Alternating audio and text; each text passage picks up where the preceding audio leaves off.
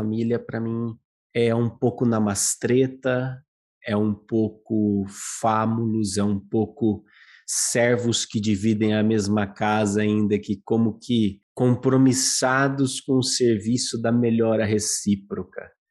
Eles não dividem só um mesmo teto, eles dividem um mesmo sistema. Eu acho que a família sai, ela tem essa missão de sair do momento namastreta e chegar no momento namastê. Família para mim é movimento, família é a vazão que o amor pode ter se nós escolhemos que ele que ele se movimente, né, dessa forma. Salve, salve, salve meus irmãos, salve minhas irmãs. Pode chegar, fica à vontade, seja bem-vinda, seja bem-vindo. Salve Família é o podcast semanal do Jardim da Consciência. É um espaço que nós decidimos ampliar aí a conversa sobre família nesse tempo de transformação. E o objetivo aqui é falar sobre os temas essenciais para a construção de uma vida familiar saudável. Procurando trazer relevância na de convivência, autoconhecimento, espiritualidade. Então, se você está nos ouvindo, eu faço um convite para que curta né, e compartilhe uh, aonde você está ouvindo, no Spotify, no Google Podcast. Seja muito bem-vindo. Lembrando também que o Jardim da Consciência é um espaço de educação não formal que desde 2018 vem acessando crianças, jovens e suas famílias com o propósito de desenvolver autoconhecimento, integridade, de cultivar a espiritualidade, a mutualidade, a convivência fraterna, a colaboração entre os seres humanos, o respeito à natureza e principalmente a todas as culturas e todas as formas de viver e caminhar sobre a Terra. Lembrando que os episódios vão ao ar todas as terças-feiras no Spotify, no Google Podcast e convidando a todos que quiserem conhecer um pouco mais sobre o nosso trabalho, que acessem o nosso site salvefamilia.com.br ou ainda o nosso projeto no Catarse, que é www.catarse.me barra Jardim da Consciência 2020. Eu sou Guilherme Fernandes dos Santos e aqui comigo a minha parceira, minha companheira. Salve família, salve ouvintes. Eu sou a Aline Brustolin, que bom estar aqui. Essa é a edição de número 18 do Salve Família. Neste capítulo, nesta conversa dessa semana, nós trataremos sobre o tema família cósmica.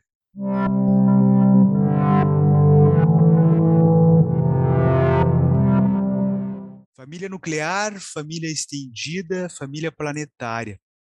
Nosso convite nesta edição é para que você se perceba como parte de uma família cósmica. Nossa galáxia possui 400 bilhões de estrelas. O universo mapeado até agora possui 100 bilhões de galáxias. Estes números descomunais nos trazem a evidente percepção das múltiplas possibilidades de vida e realidades além das que experienciamos aqui no planeta Terra. Neste tempo de travessia planetária, o desenvolvimento da exoconsciência é uma medida emergencial. Juliano Posati, nosso convidado dessa edição, define exoconsciência como uma consciência que trilha um caminho cósmico rumo à integração universal, com outras comunidades espalhadas pelo espaço, o que nos levará a assumirmos nossa vocação, nosso dom, enquanto civilização, a cidadania cósmica ao exercício de direitos e deveres fundamentados em valores universais como o amor, e a fraternidade. Juliano Posati, nosso convidado de hoje, é escritor, espiritualista e empreendedor, membro do conselho do The Institute of the Exoconsciêncios, depois ele vai me ajudar na pronúncia aqui, né, porque esse é um dos temas principais da nossa uh, conversa, né, ele é meio hippie, meio bruxo, meio doido, pai do Lorenzo e fundador do Circo, além de ser também bacharel em marketing, expert em estratégia militar, licenciado em filosofia, empreendedor, inquieto pela própria natureza, e o fluxo do Juliano é a realização. Juliano, querido, muito obrigado por estar conosco, seja muito bem-vindo.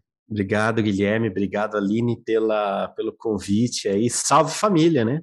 Salve família que está nos ouvindo. Podemos também dizer um saravá, né? Saravá. É, né? Então. Saudações, como é. diz a Chiliana. É, é, saudações. Acho que o salve justamente. Saudações. É o salve ele vem muito nessa. Porque para nós a linguagem né, simbólica ela é uma decodificação, né? Assim como um símbolo a gente interpreta, e eu acredito que quando a gente inicia com um salve, quer dizer, é, aquela ideia do namastê, né? Tem também o erehé, né? Que é, é o que eu reconheço, o divino que está dentro de mim reconhece o divino que está dentro de você. Então, acho que é essa ideia. E aí não importa de onde você vem, né? Uh, importa que eu estou e que aqui estamos, né? Então, e que é. isso já nos dá uma capacidade muito grande de seguir, né, Juliano? Então, e aí esse reconhecimento ele faz parte do que nos movimenta e mobiliza aqui nesse podcast, que é a gente poder se reconhecer como família. Porque eu acredito que a gente vive um movimento que é de tamanha separatividade, né, que a gente não se reconhece mais nem como eu, né? Eu vejo enquanto tem muita gente que tem uma dificuldade imensa para se reconhecer como se, né, como na sua identidade pessoal. Então, a gente vive um momento em que, em que é, ao mesmo tempo ele é muito assustador, né? Digamos assim, do ponto de vista que a gente vê uma grande sombra, mas ao mesmo tempo que ele é sombrio, ele também é luminoso, porque ele é, a mesma sombra que a gente vê projetada é a luz que se projeta sobre a sombra, né? Então, eu acredito que a consciência de reconhecer que estamos juntos e não separados nos faz dar um passo muito significativo, né, Juliano? E eu vejo e reconheço no trabalho do Círculo essa missão. Mas para começar esse papo, na verdade, aí eu gostaria de ouvir a tua contribuição para essa coxa que a gente vem tecendo ao longo de cada episódio, convidando os nossos convidados que tragam a sua definição sobre família, do tempo do agora, desse dia de hoje. Qual é a tua definição de família, Juliano? É, Santos falou que nós, a gente está nessas saudações, né? E eu, eu, eu brinco que às vezes a, a gente tá com a turma do Namastê, e a turma, a turma mas é, seria muito melhor representada se dissesse a turma, a turma do Namastreta, né? É, é como se dissesse a, a, treta que habita em mim saúda a treta que habita em você, né? Acho que a minha definição de, de família acho que passa muito por essa saudação do Namastreta, né? Interessante, eu fui, quando eu recebi o briefing de vocês, fui dar uma pesquisada, eu amo etimologia, para conseguir usar com precisão as palavras, entender o contexto histórico, né? Família vem de fámulos, que tem a ver com servos, né? Escravos que dividiam a mesma casa ali no período romano, né?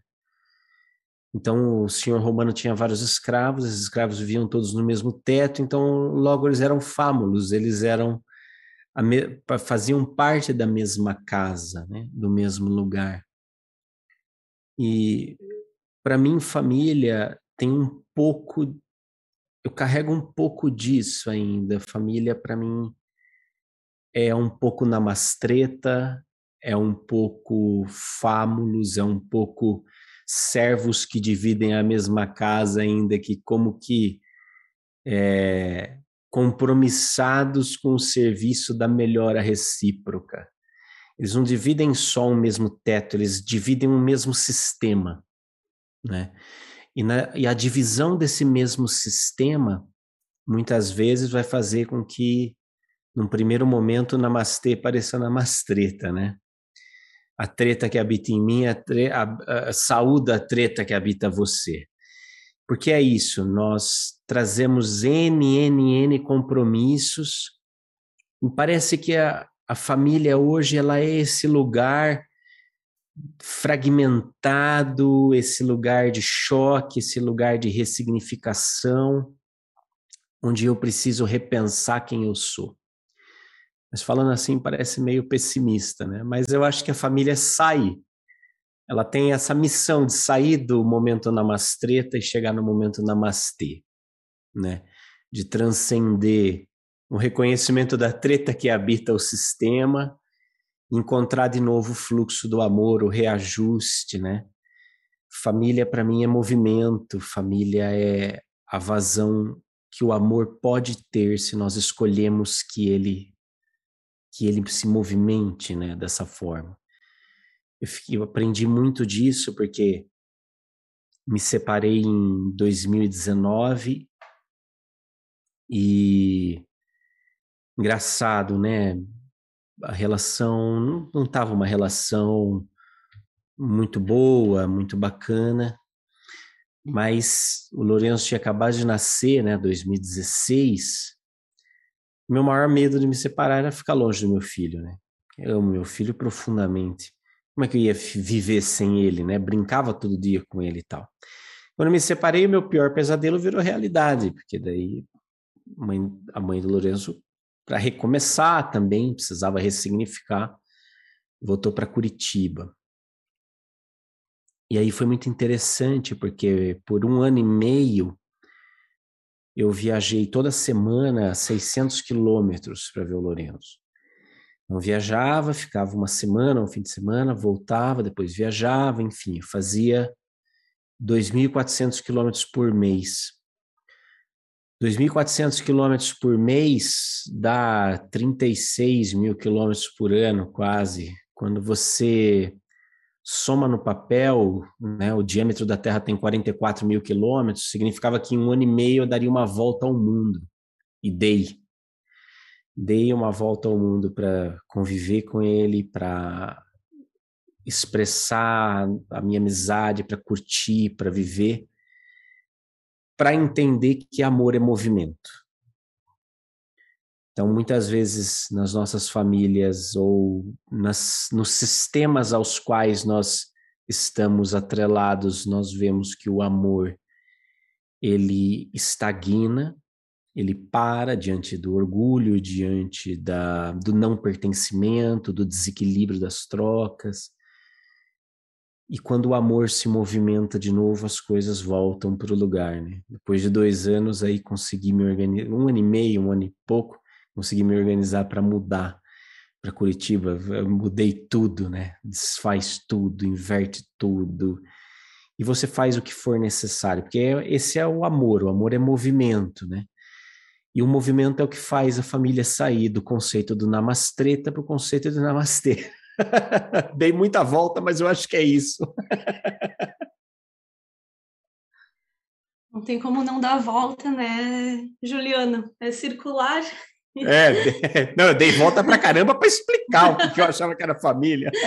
Mas essa é uma característica da minha fala também. Então, tu, estamos, estamos em círculo aqui e saudações, salve. Saudações. Bom, que bom que tu tá aqui conosco hoje. Estou muito feliz. Se vê pelo meu sorriso, sabe que eu estava aqui, já que é para a gente entrar em intimidade, então, e tu já abriu bem legal teu coração agora para nós, né? Expondo, te colocando vulnerável, trazendo para a gente algo tão particular da tua história.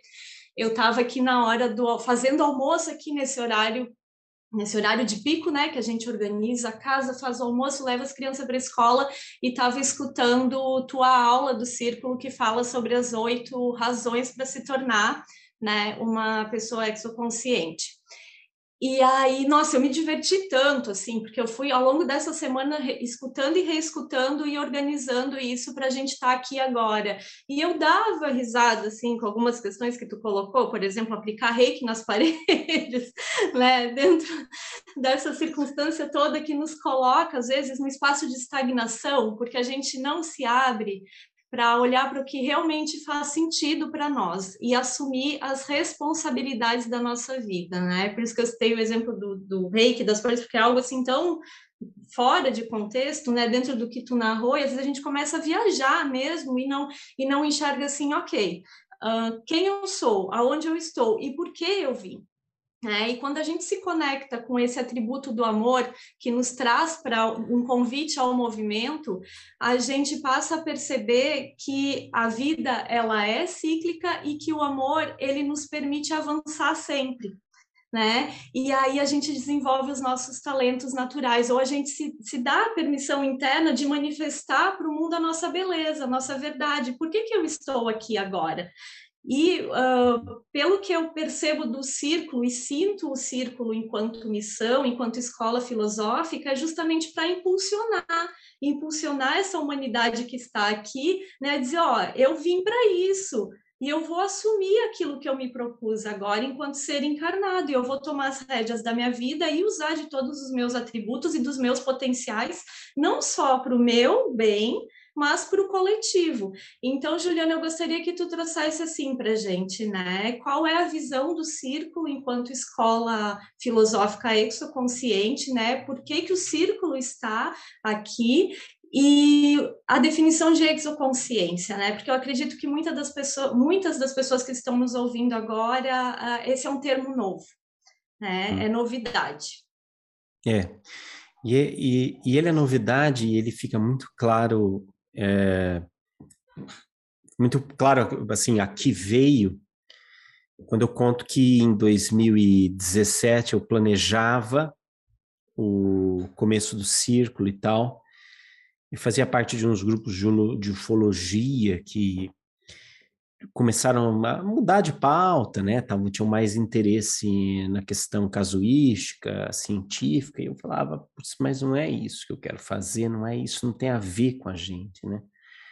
E no, meditando uma noite, eu vi, num estado alterado de consciência, essa palavra, exoconsciência. Falei, é isso que nós fazemos. Isso, isso aqui tem a ver comigo, é isso que eu quero fazer. Né? Busquei a palavra em, em português, não existia busquei a palavra exoconscious, né? Guilherme, é duro, essa palavra não é mole não, filho.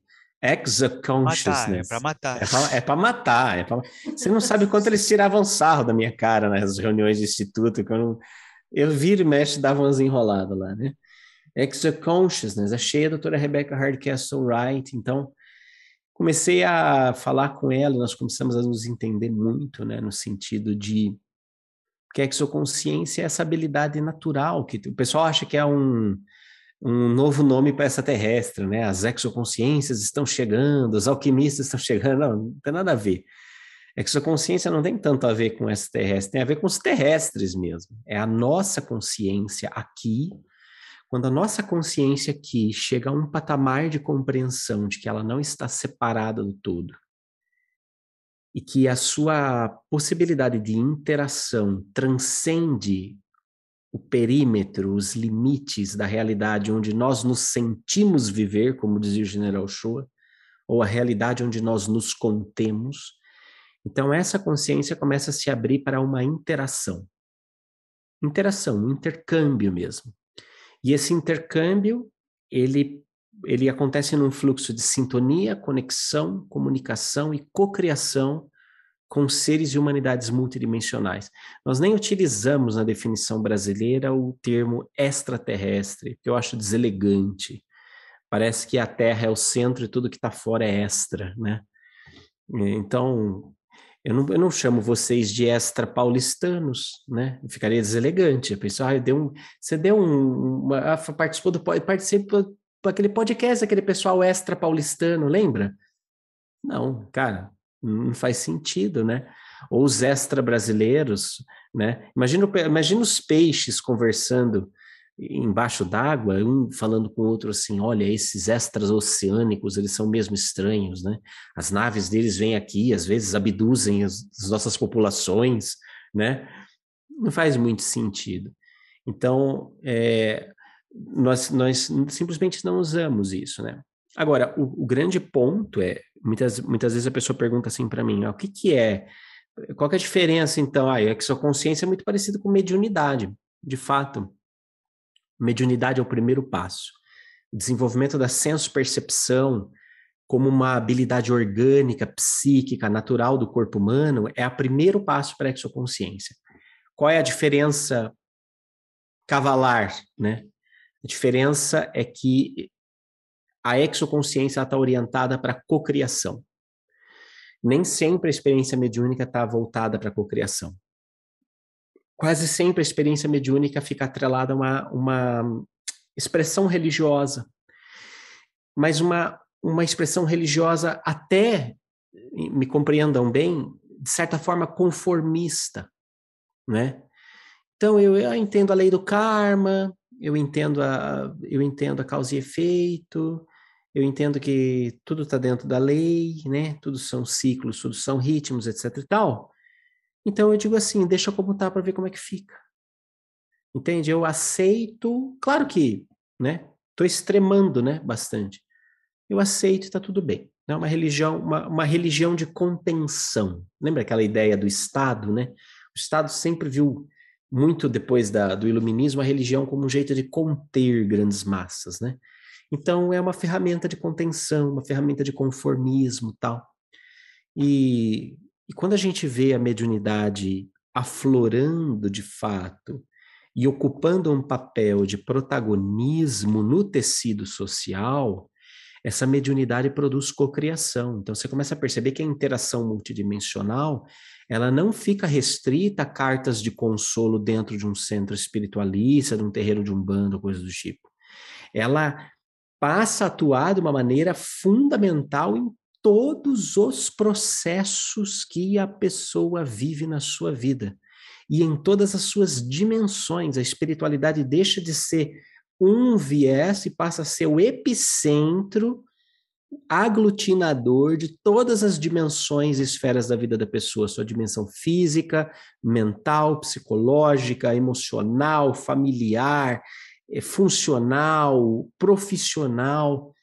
E, e, isso causa espanto, né? Às vezes, porque você fala assim, ah, mas então dá pra, imagina, tá falando para usar mediunidade no trabalho? Tô, tô falando para usar no trabalho, na farmácia, no hospital, na criação do filho. Tudo, tudo pode ser.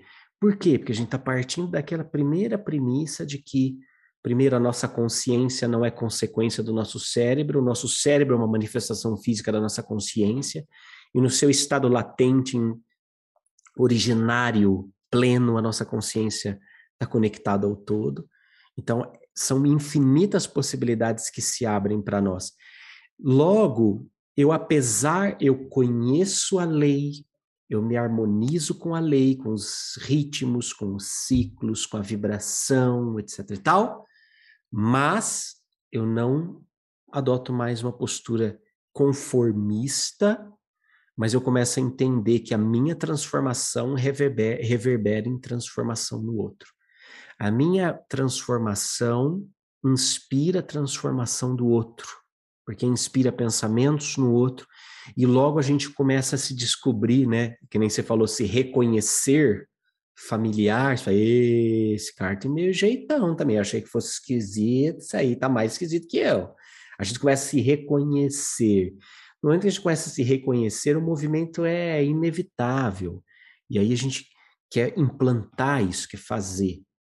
E nesse contexto todo de compreensão nasceu o círculo, como escola filosófica. Então, aonde fica. A pergunta boa é assim: onde fica o círculo? Eu falo, o círculo fica aqui, no plano mental, porque escola filosófica não é um lugar, escola filosófica é um estilo de vida. Então, o nosso estilo, nós vivemos um estilo de vida exoconsciente no círculo. Nós empreendemos, nós realizamos, nós somos plenamente realizados com a nossa profissão, com o nosso trabalho, com tudo que a gente faz, porque nós estamos em constante sintonia, conexão, comunicação e cocriação com seres e humanidades multidimensionais. E a gente, claro, partilha disso e leva essa ideia para outras pessoas, para outras empresas, para alunos no mundo inteiro, no sentido de propagar uma cultura que seja baseada em identidade, pertencimento e flow, né? À medida que eu sei quem eu sou, eu ocupo meu lugar na vida e no universo e eu entro nesse fluxo. O fluxo como uma, uma, uma espécie de predisposição sincrônica da nossa mente de estabelecer esse intercâmbio de forma produtiva, mais uma vez, né? Porém, quando vocês falaram, a gente estava aqui na, nos bastidores, quando vocês falaram vocês levaram a ideia de círculo, a ideia de roda, para a escola pública, para a rede pública de ensino, né? Isso é cocriação exoconsciente. Isso é, você entende? A gente ficar em casa, cantando namastê, né, comendo plank, queimando incenso, tá tudo muito legal, né? Nossas casas são tudo Aqui as coisas se mexem, às vezes, a gente liga uns instrumentos, faz umas coisas até de noite, legal, beleza. Só que a treta tá lá fora, né? Problema, o que precisa ser mudado, o que precisa ser feito tá lá fora, não tá aqui dentro. E, e, e eu penso assim que muitas vezes os espiritualistas se anulam ou ficam se se anulam ou se omitem muito naquela vibe de ai, mas eu não quero entrar nessa vibração, ai, porque vai cair a vibração, porque eu não quero me envolver com isso, porque vai cair a vibração. Eu falei, querido, você encarnou no planeta Terra, criatura, nada podia ser queda de vibração pior do que isso. Ô, Madre Teresa, você encarnou no país do Fernandinho Beiramar. Para de viajar, você não é tão melhor que ele, entende? Mas não, a gente tem uma ideia de espiritualidade como uma espécie de fuga. Eu adoro quando a pessoa fala assim, ai, porque, ai, sinto uma agonia. Ai, não me diga, eu atendo muito mentoria, tudo, né? Ai, não me diga. Ai, eu me sinto uma agonia, uma coisa, chego a passar mal com essa atmosfera. Falei, ah, com essa atmosfera? Como assim? Ai, porque eu estou acostumada com o planeta de onde vim, porque eu não sou daqui. Eu falei, ah, tá explicado. Caiu aqui por acaso, foi um engano do departamento de reencarnação. De repente, ups, escapou, você caiu ali. É, pois é. Sabe? E a gente fica nessa vibe, fugindo porque, no fundo, a gente não aguenta reconhecer a nossa identidade.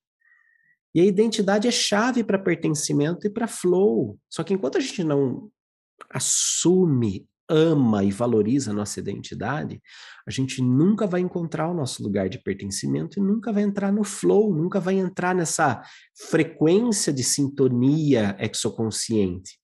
Se eu não sei quem eu sou, se eu nego quem eu sou, se eu não quero ser quem eu sou, eu quero ser quem o outro é, porque a identidade do outro é melhor, o lugar do outro é melhor, eu quero estar ali onde ele está. E aí a coisa fica muito, né?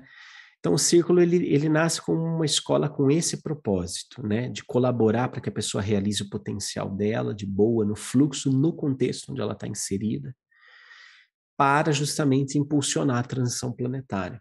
Mas é, é a gente entende que é nesses processos, são nesses processos de educação integral, né, esses processos de propagação filosófica que a gente vai conseguir realmente fazer diferente. A gente precisa fazer, fazer diferente, pensar diferente, fazer diferente. Não, é uma, delícia te ouvir aqui, Juliano. Tava aqui, assim, muita coisa ecoando, né, a partir da tua palavra, né, eh, que tu foi trazendo. E aí, e, porque na verdade é realmente isso, assim, as pessoas acham que uh, a iluminação é essa, que eu vou me tornar um ser sutil e que eu vou, aí alguém vai vir, me, vai vir, um, algo vai me iluminar e eu vou me projetar para um ambiente paradisíaco, né? E eu acho que isso vem muito de uma ideia de que algo vai vir de fora e vai me salvar, né? Quando na verdade é exatamente o oposto. E eu acredito que estava pela minha história, porque na minha história a minha avó ela era assim, a minha avó, a, a, a tia avó dela era médium, né? Era uma, trabalhava com uma cigana. E aí a minha avó, influenciada pela tia avó dela, foi médium. E o meu pai, influenciado pela minha avó, até hoje é sacerdote de Umbanda. Tradição, hein? É, e dentro da minha família sempre houve isso, essa, esse desenvolvimento mediúnico com dogmático, na verdade, né? Dogmático, uhum. porque ele, ele tem agora ah, assim um espaço muito curto de tempo que se perdeu essa ideia de que o médium ele é simplesmente um cavalo.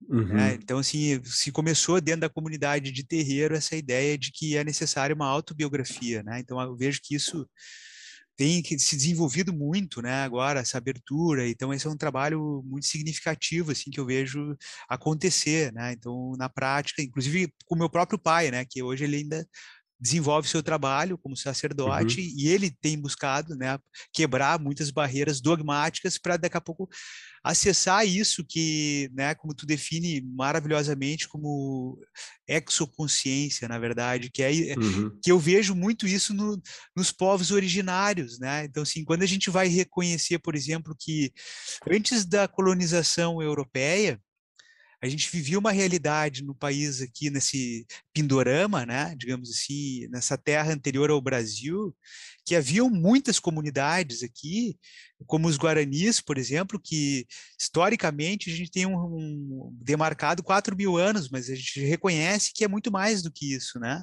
Então, e que tinha uma consciência, digamos assim, uma relação com os reinos, com os elementos, né, muito profunda, né, e que viviam e coabitavam aqui nesse lugar.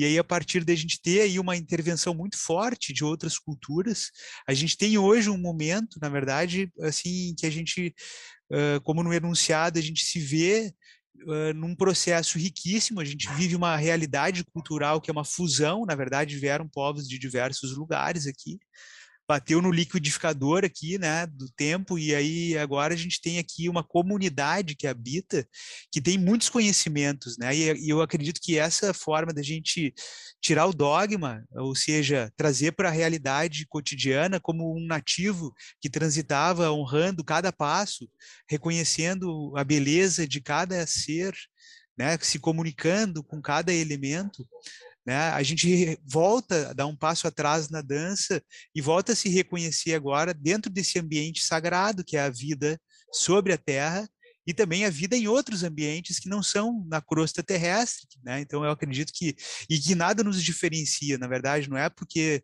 se eu rezo um Pai Nosso, né, ou se eu reconheço né, o, um outro texto, um outro símbolo, né? Então, na verdade, é uma forma de eu, de eu perceber e, e abrir o meu espaço, que não é só de religião, de religar, né? Porque essa ligação, não importa se eu estou pelo 3G, 4G, ou se eu estou pelo Wi-Fi, onde é que eu estou, importa é que eu estou conectado e que essa conexão me permite ampliar as informações, né? Então eu acredito que isso é uma libertação. Por exemplo, eu vejo que para mim que fui criado numa linha, digamos assim, dentro deste dogma, mas também de outros dogmas, de outras linhas que vêm também que se permitem agora olhar para isso como uma coisa do cotidiano, né? Como por que, que eu vou lá, vou lá bater a cabeça no terreiro, ou vou rezar um Pai Nosso numa igreja, ou vou não sei aonde, mas eu não pratico esse sagrado no meu cotidiano, esse sagrado não faz parte do meu cotidiano. Eu vou lá e eu estou trabalhando na Souza Cruz, vendendo cigarro para as pessoas fumarem cigarro e se matarem e morrerem de câncer.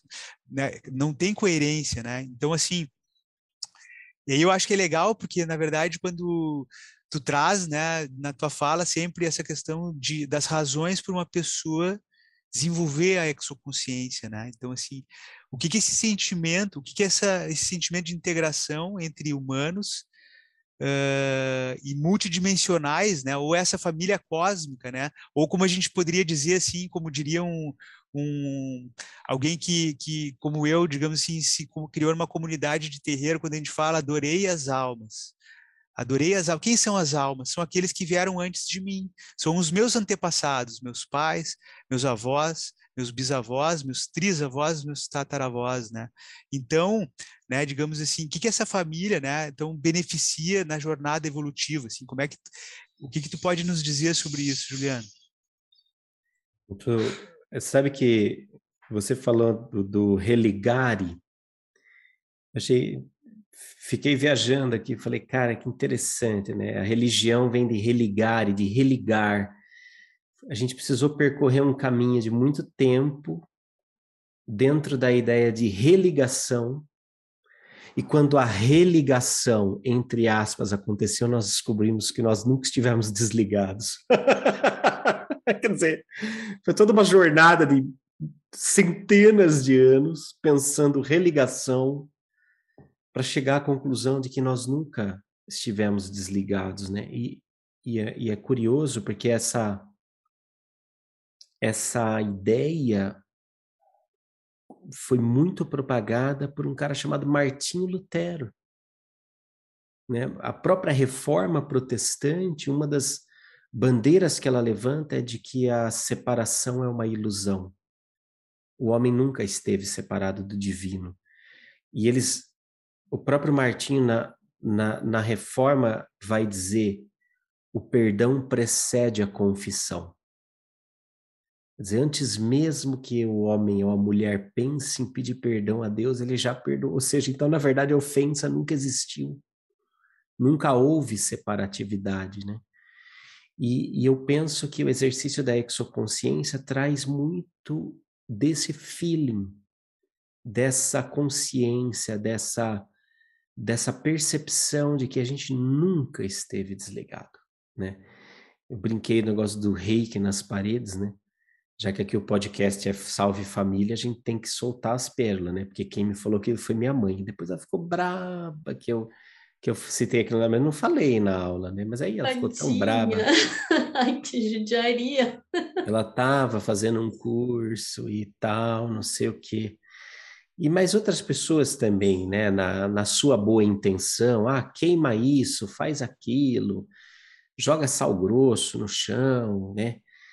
Puxa, a última mudança, a Juliana resolveu jogar sal grosso no chão. Gente, depois para tirar esse sal grosso, esse sal grosso ficou por séculos na casa, a gente não conseguia limpar. E eu falava assim, a gente não podia só ter setado um mindset tipo, vai rolar, né? E, e iria rolar e tal, né?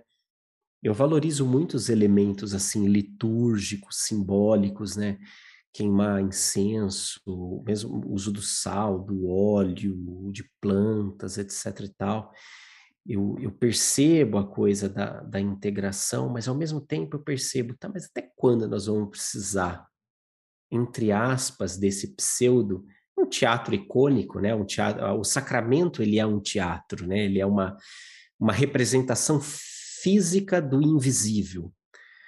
Porque até quando nós vamos precisar disso? Até quando? Porque a exoconsciência é muito libertadora nesse sentido. Se eu sinto que eu preciso, sei lá, participar de um trabalho no terreiro, eu vou buscar, porque alguma coisa em mim, nos meus antepassados, nos meus sistemas, na minha psique, alguma coisa está pedindo aquela expressão. Então eu vou e me beneficio disso. Tu tinha me bateu uma vontade de ir na missa. Fui na missa. Essa vontade me bate a cada oito anos, mais ou menos. Não é assim toda hora, mas, mas bate, às vezes bate, eu vou. Vou, tal. Depois eu lembro porque que eu deixei de ir, mas eu vou. Curto, tal. Outro dia, penetra em culto evangélico, a gente é sempre. Porque a música é muito boa, né? Tem o que fazer. A música dos caras é muito boa, tá? A pregação é terrível de dogmática, mas a música é boa. Então a gente vai e olha quanta coisa boa aconteceu, né? Daí você começa a perceber que o cardápio muda, mas os ingredientes são muito parecidos. O restaurante muda, mas os ingredientes são muito parecidos e a função é muito parecida, né? De maneira que você se vê livre. Eu sou livre para ser um bandista com um bandista, católico, católico, evangélico com o evangélico. Eu sou livre para ser contraditório e nessa contradição eu vou me descobrindo inteiro, porque eu tenho a chance de ser um pouco de cada coisa. E nós somos um pouco de cada coisa, como o Guilherme falou, nós somos tudo isso batido no liquidificador. E a, a, a exoconsciência ela traz justamente essa abordagem disto para o além e, e depois ir para fora. E me lembra muito sempre uma frase, um dos nossos patronos espirituais no círculo, grande patrocinador do nosso trabalho, é o general Alfredo Moacir Shoa. O general fazia vigílias muito interessantes na região de Brasília ali, onde entrava em contato com, com esses seres fisicamente, né?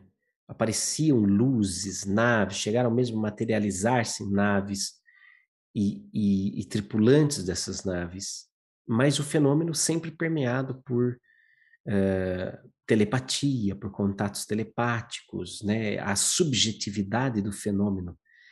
É, eles recebiam telepaticamente a presenças, vozes que anunciavam exatamente com precisão o horário que os fenômenos se dariam.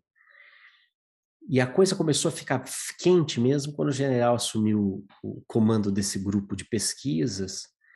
E sempre que ele chegava na fazenda, ele punha todo mundo para fazer uma sintonia no começo da vigília. E nessa sintonia, eles, ele fazia uma saudação ao Cristo cósmico. Ele utilizava o nome ao Maitreya Cristo cósmico, o Cristo planetário, não é? E isso uma saudação teosófica, não é? E começa a acontecer que, à medida em que ele fazia essa saudação, os fenômenos luminosos começavam a acontecer no céu. Luzes, bolas, orbes, movimentos, né? E quando eles têm a oportunidade de questionar um desses seres, eles perguntam: nossa, por que que quando nós instituímos a saudação ao Cristo planetário, o Maitreya, Senhor do mundo, né? Por que que vocês confirmavam isso com sinais luminosos. E eles respondem assim: porque muitos dos vossos mestres são também nossos mestres. Então, essa picadinha, de, esse liquidificador, Gui, é muito maior do que a gente imagina. O liquidificador é muito maior do que a gente imagina. E o que antes poderia parecer contraditório ou apóstata, não é? adogmático, no sentido de uma pessoa completamente é, desvinculada, relativista, em verdade se mostra a grande, a grande identidade de todos nós.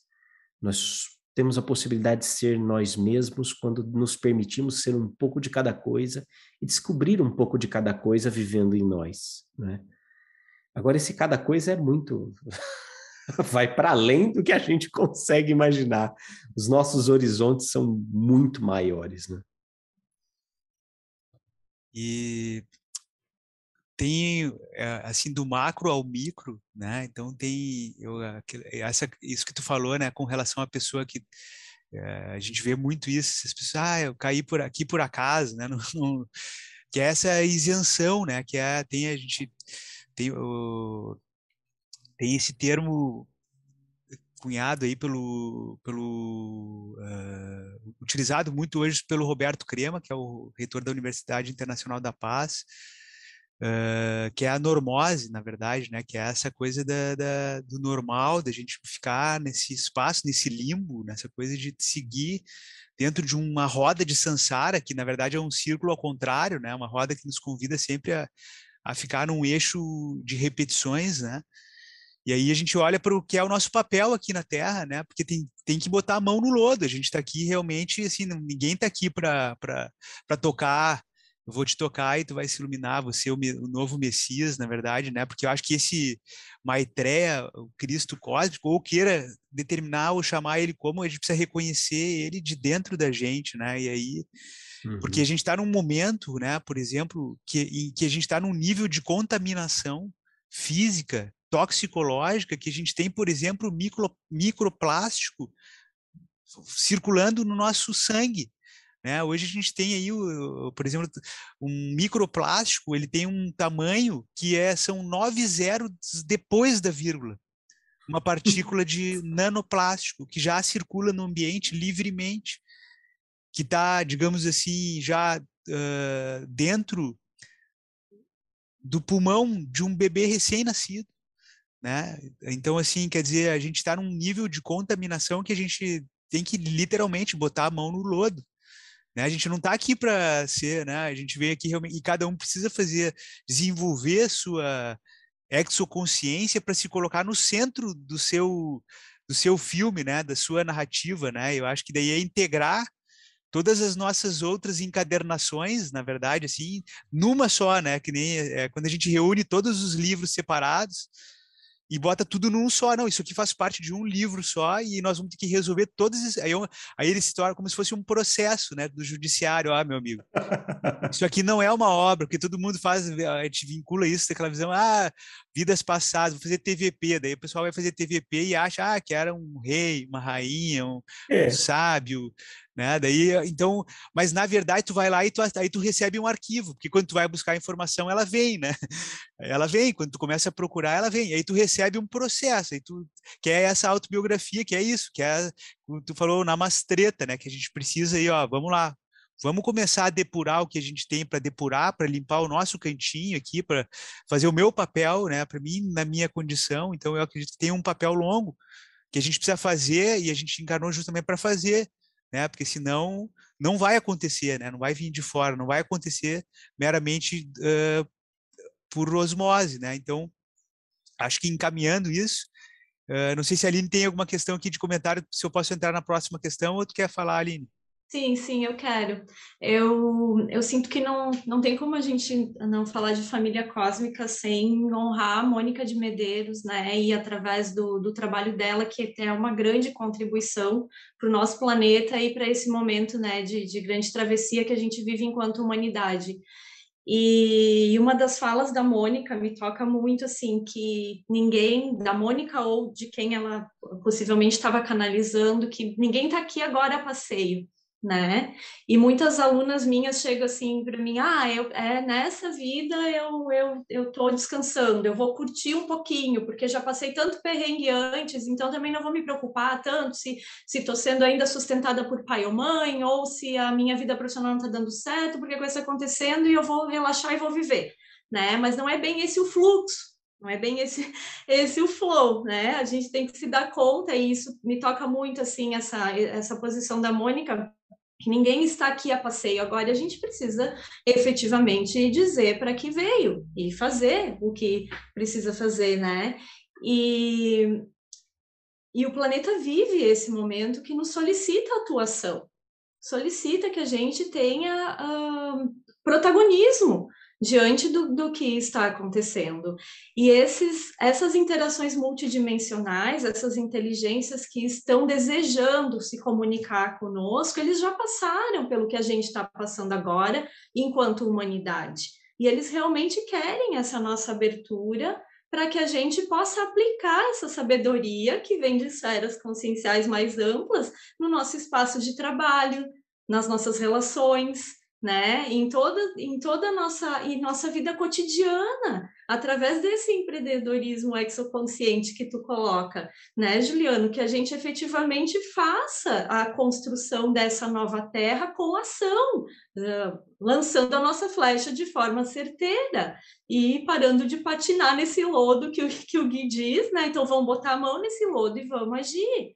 E a próxima pergunta tem é o que traz, né, Gui? Traz isso, tu, tu deseja fazer ou quer que eu, que eu já entre? Pode, pode isso, então, uh, Juliana, assim, dentro de, de todo esse contexto exoconsciencial, se assim eu posso falar, né, como essa família uh, cósmica pode colaborar agora para a gente aqui, humanos encarnados, raça adâmica, né, essa nossa humanidade que precisa dar esse passo evolutivo, não é? Uh, como que a, é, essas esferas conscienciais mais amplas efetivamente na prática nos auxiliam para que a gente viva a construção dessa nova terra, dessa nova terra que já se mostra, não é? Que a gente que a gente tanto deseja e, e luzes já estão colocadas em diversos pontos do nosso planeta, como o círculo é uma delas que já atua e já trabalha com milhares de pessoas, como a Escola da Consciência também já atua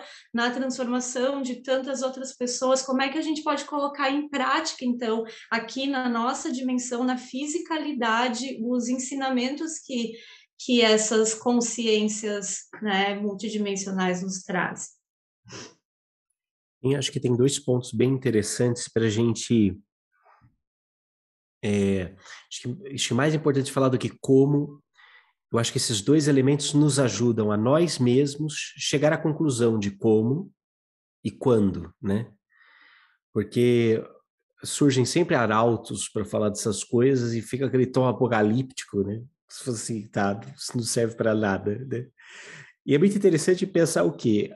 A cooperação multidimensional, a cooperação cósmica, ela segue o fluxo da lei da fraternidade.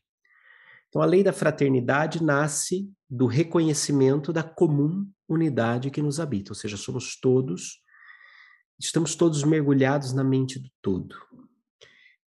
Nesse processo evolutivo, quanto mais a consciência ascende, quanto mais a consciência vai se elevando, quanto mais conhecimento ela tem integrado em si, maior o cuidado que ela tem com o outro. Porque se a gente imaginar uma pirâmide, por exemplo, o destino de todos nós é lá ao topo dessa pirâmide, é a plena identificação com o uno, com o todo, com Deus, o Pai de todas as coisas. Beleza. Nós temos essa imagem física só para exemplificar. À medida em que nós vamos avançando nessa consciência, é como se nós fôssemos escalando essa pirâmide rumo ao topo. Como é que você escala essa pirâmide? Através do amor. O amor movimento. O amor é aquilo que nos une. O amor é a, é a manifestação do bem como movimento. O bem é aquilo que nos une, voltando a Platão. Então, tudo aquilo que promove unidade e inclusão, ou seja, que todos pertençam, que todos façam parte, que todos se impulsionem para o topo dessa pirâmide, tudo isso é processo evolutivo, contribui para a evolução. À medida em que, quanto mais próximos desse topo a nossa consciência vai chegando, maior amor, ou seja, à medida que eu subo na pirâmide, mais eu tenho noção de toda a base. Essa noção na prática significa serviço, amor, cuidado. Aquele que sabe mais cuida daquele que sabe menos. Esse é o impulso da fraternidade. Isso é, uma, isso é arquetípico, a gente poderia dizer, de arqué, né? que do grego significa aquilo que dá origem, aquilo que é essencial. Você tem a arqué, paterna ou materna, por exemplo, se, se ensinar uma mãe a dar de mamar, acontece ali, naturalmente. Você não precisa ensinar a criança a chorar quando ela está com fome, acontece naturalmente, porque existe uma arqué, existe um princípio modelador daquela realidade que impulsiona. Da mesma forma, a fraternidade. Quem sabe mais cuida de quem sabe menos, o mais forte cuida do mais fraco.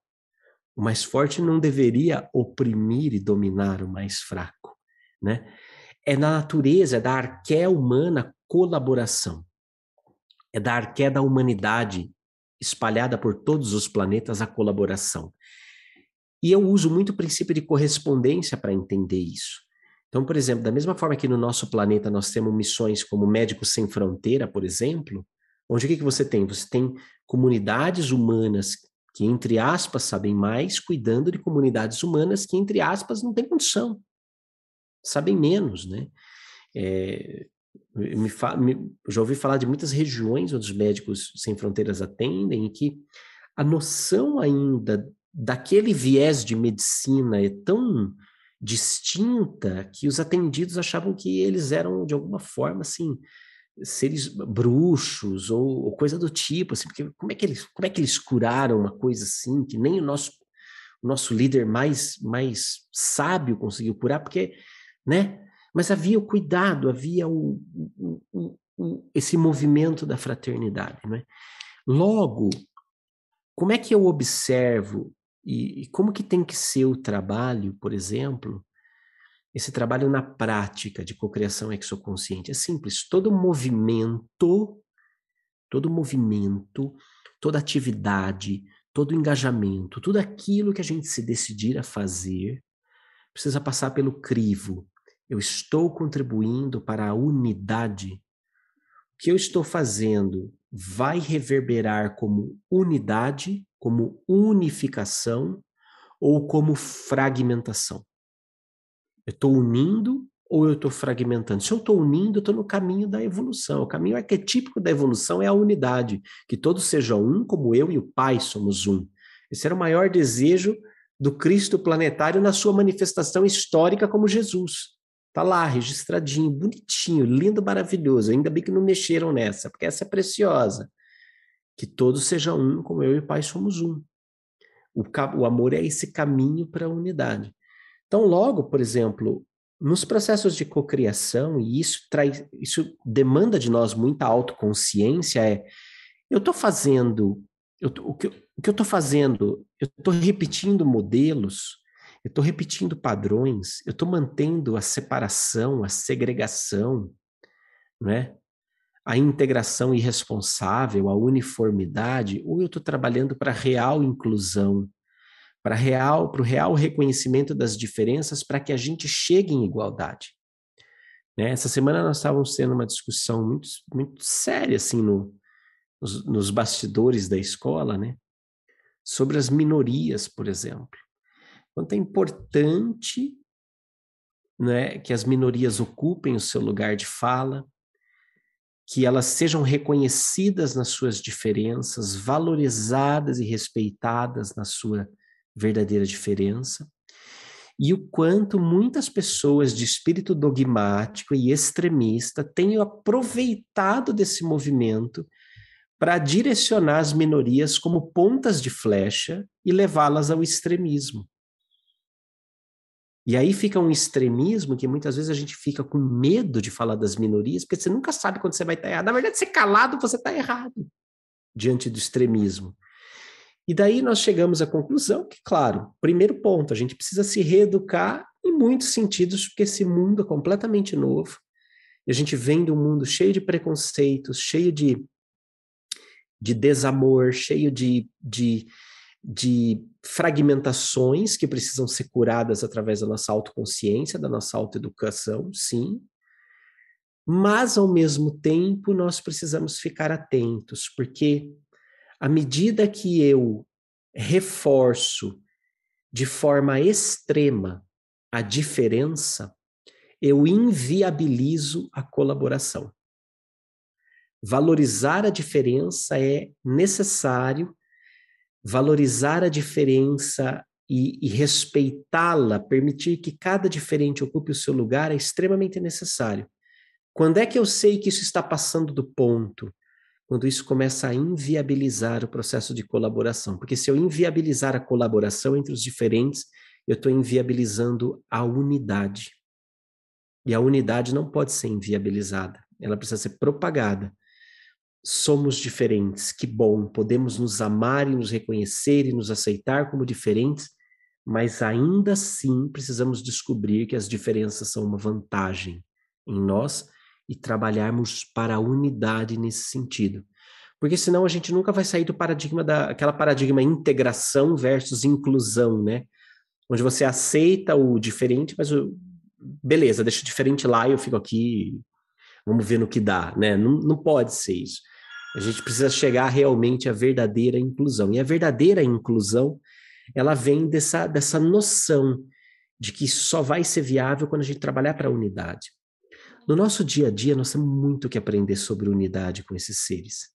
Porque o que nós temos percebido é que você tem missões extraplanetárias de diferentes raças. Raças, eu digo assim, pessoas que vêm de planetas diferentes e um vai ter três metros de altura e outro vai ter meio metro de altura. E eles trabalham eficientemente bem em unidade. Não é? E eu acho que o principal ponto está nisso, no reconhecimento, valorização e inclusão das diferenças como uma vantagem e não como um problema ou como uma coisa extrema. Mas, óbvio, como a Aline estava falando, né, dos ciclos, é isso, são ciclos pendulares de extremismo até a gente encontrar o centro do equilíbrio. Né?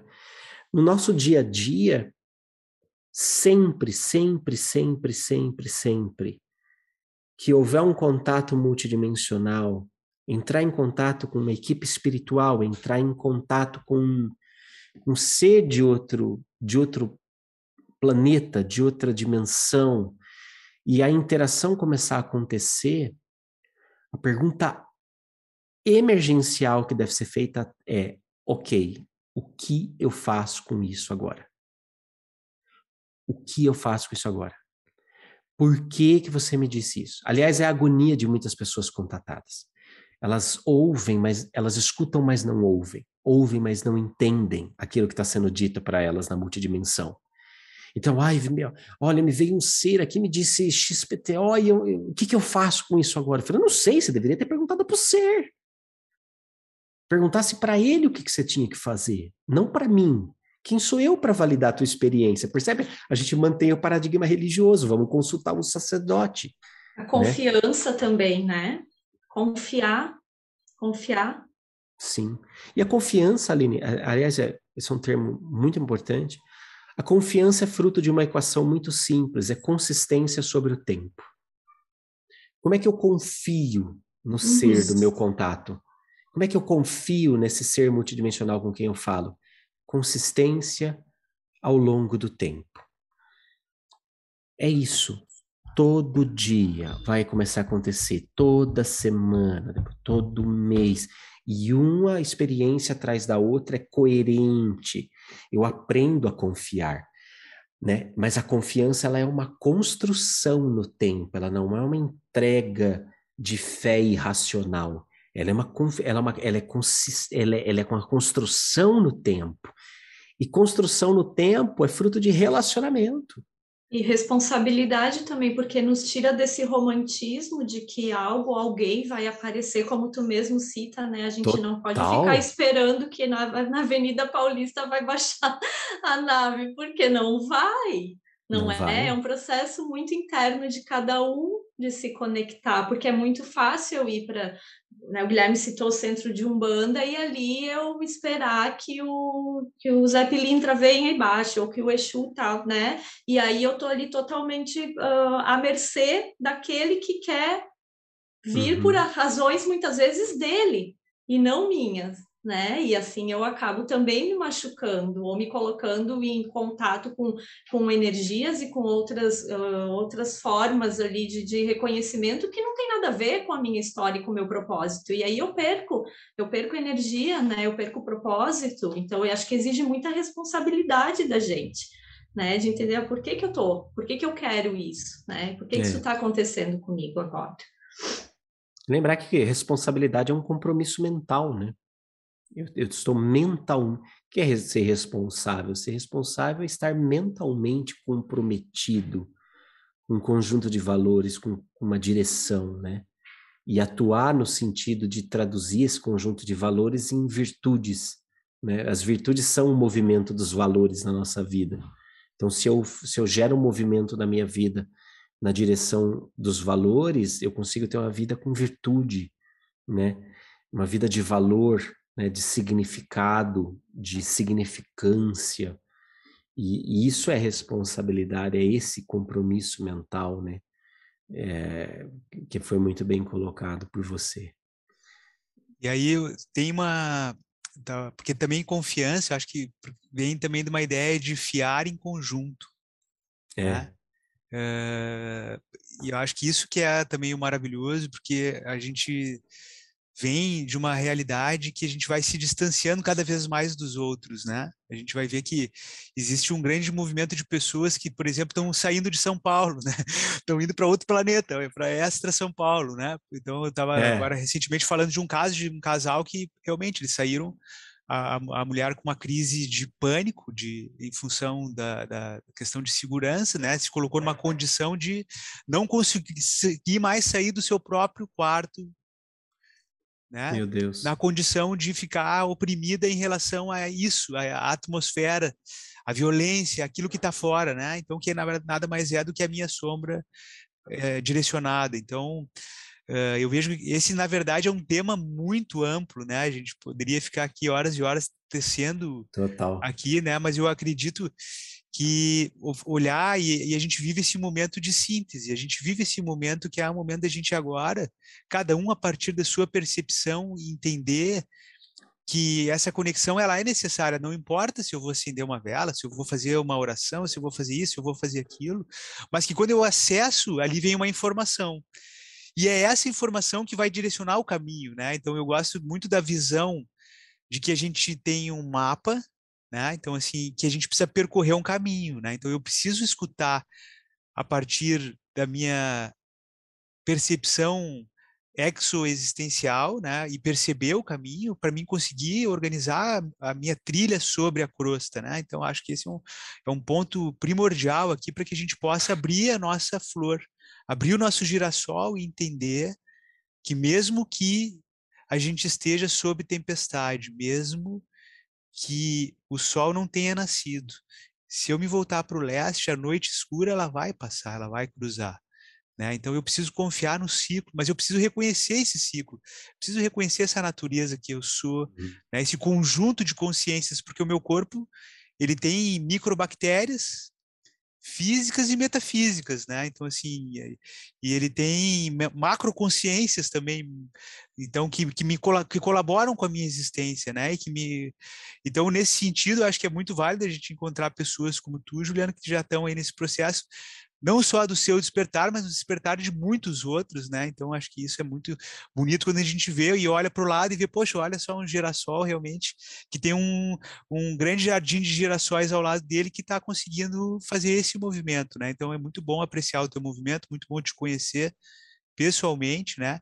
E aí queria dizer assim para quem nos escuta até aqui agora, né? E daqui a pouco não conhecia o círculo, não conhecia o Juliano Posati, assim, quais são os canais, aonde que né, os nossos ouvintes aqui podem te encontrar? Ah, onde todo mundo se encontra no Google, né? Círculo uhum. Escola e vai aparecer lá YouTube, Instagram, Facebook, né? O nosso site é circuloescola.com mas se você jogar Círculo Escola no YouTube, você vai achar um monte de coisa da gente. É, é, só reconhecer, porque é essa brisa meio doida, assim, vai aparecer uns extraterrestres, uns espíritos, aí você já sabe que você está no lugar certo. Se aparecer uma coisa muito corporativa, você assim, não deve ter caído no lugar errado.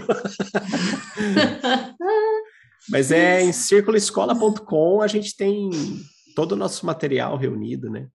Todo o nosso material reunido ali e vai ser um prazer. Tem, tem vários cursos gratuitos dentro da plataforma, né? Cursos de degustação que nem, nem por isso são cursos é, mal feitos ou que ficam né, aquela coisa de marketing digital insuportável, né? Olha, tem aqui o curso gratuito, o curso gratuito você já sabe que você vai ser entobado no meio do caminho com a cobrança imensa, né? Não, a gente faz coisas no, no espírito da contribuição, no sentido de aquilo que a gente acredita que é muito importante, como todos os nossos documentários, né? Eu sempre briguei com os distribuidores, porque eu, eu os queria gratuitos no nosso canal, né? É, engraçado que nunca deixou de vender, né? Nas plataformas pagas. Quem, quem queria comprar, comprava. Quem precisava assistir gratuito, assistia. A mesma coisa na nossa plataforma, a gente capricha né, tanto nos cursos gratuitos quanto nos cursos pagos, capricha para produzir a melhor experiência filosófica possível, né, e exoconsciente também. Então é, a gente vai se encontrar com certeza mais vezes por aí. Juliano, gratidão imensa por você estar aqui hoje com a gente, né, gratidão. por todo o conhecimento compartilhado pela tua abertura, pela tua humildade também, né, de nos trazer assim de forma tão verdadeira quem tu é dentro do teu propósito, da tua missão e, e também trazer a verdade do, do círculo que para mim já contribuiu muito assim dentro do meu no meu processo de, de autoconhecimento e reconhecimento de quem eu sou, né? Porque eu vim e porque eu estou aqui agora, enquanto, enquanto Aline. Né? Gratidão. Desejo que seja a primeira de, de muitas conversas. Ah, com certeza. Hum. Então é isso, a gente, eh, o desejo aqui, claro, ele sempre de, as conversas têm sido muito gostosas, né, aqui nesse podcast, pelo menos para nós que estamos aqui travando essas conversas, né, mas pelos retornos que a gente vem tendo, uh, entendemos que é recíproco, né, então esse movimento, e honrar essa possibilidade de estar com o Juliano, né, aqui, uh, manifestando toda essa, essa definição que eu, achei, que eu acho maravilhosa, né, da gente migrar do dogma para passar para o cotidiano, para nossa rotina, que é onde realmente acho que toca, é onde a gente realmente precisa mudar, né, alterar, dar um passo atrás e rever como a gente está caminhando aí sobre a Terra para poder realmente assumir a nossa responsabilidade, né? Porque o nosso, a nossa missão ela é longa, a gente precisa agora cada um assumir o seu papel e aqueles que vão lá despertando de certa maneira tem que também se movimentar para a gente poder aí, né, uh, cruzar essa ponte, né, cruzar esse caminho aí que a gente veio aí para fazer. Então é isso, esse foi o nosso Salve Família, né, na edição falando sobre família cósmica. Nos encontramos por aí, um beijo no coração Uh, lembrando sempre, acessem lá o nosso site, é salvefamilia.com.br, né? Quem quiser conhecer também um pouquinho mais do projeto lá no Catarse, catarse.me barra Jardim da Consciência 2020. Um beijo no coração, fraterno abraço, até a próxima semana. Salve família!